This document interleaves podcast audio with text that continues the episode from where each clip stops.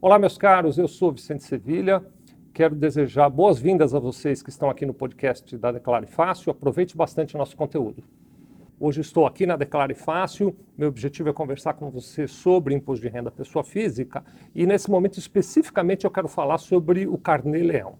Imagino que você já tenha ouvido falar desse termo, né, desse termo de carnê-leão e que eh, eventualmente até talvez tenha algum contato com o assunto, mas eu gostaria de aprofundar um pouquinho a minha e a sua compreensão sobre carnê-leão.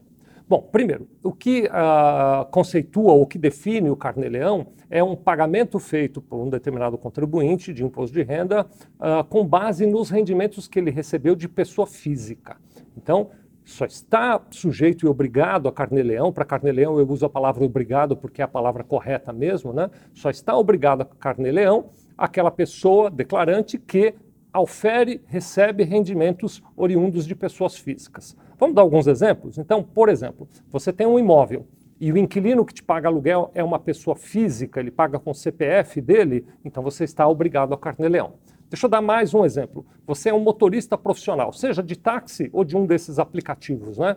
As pessoas que usam os seus serviços no táxi são pessoas físicas e pagam a você como pessoa física. Então você está obrigado ao carnê-leão.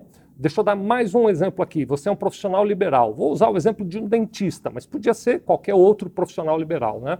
Você é um dentista e no seu consultório você atende pessoas físicas que pagam a você pelo seu serviço. Então você está também obrigado ao preenchimento do carnê-leão. Uh, então, é, a primeira uh, repetição que eu quero fazer nessa nossa conversa é grifar bem. Carnê-leão não é opcional, não é você escolhe se quer fazer ou não. O carnê-leão ele é obrigatório. Rece pessoa física recebeu remuneração, rendimento de outra pessoa física, carnê-leão é obrigatório, não dá nem para pensar nisso. Como é que funciona o carnê-leão? Eu somo todos os rendimentos, vou resumir, né? É um pouco mais complexo do que isso.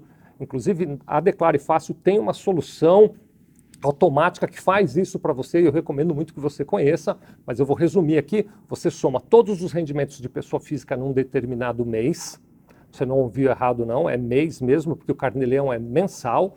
Então eu somo todos os rendimentos de pessoa física que eu oferi num determinado mês, encaixo na tabela de rendimentos do trabalho assalariado, encontro o valor do imposto de renda, preencho uma DARF, DARF é um documento que eu uso para ir ao banco pagar, e pago aquela DARF com aquele cálculo. É esse cálculo e a emissão dessa DARF que as soluções da, da Declare Fácil são capazes de fazer para você. Conhece que você vai gostar, tenho certeza absoluta. Então, vamos aqui tentar fazer um, um breve resumo né, do carnê-leão. O carnê-leão é obrigatório para pessoa física que ofere rendimento de outra pessoa física. Ele tem que ser apurado e pago todos os meses. Aí, este valor, depois do que você pagou é, de carnê-leão todos os meses, você, uma vez por ano, leva lá para a sua declaração de imposto de renda pessoa física.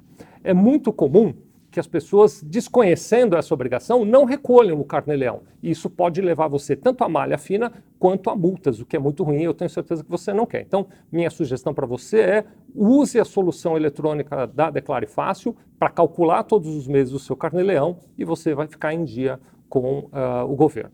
Muita gente confunde, mas eu trato disso num outro conteúdo que eu recomendo que você confira aqui na nossa lista de conteúdos, é, Carneleão com mensalão. São coisas diferentes, tá bom? Então esse nosso bate-papo agora foi sobre Carneleão. Quero recomendar a você que conheça os nossos outros conteúdos e encontre lá o de mensalão para você entender a diferença entre um e outro. Obrigado pela sua atenção, um grande abraço.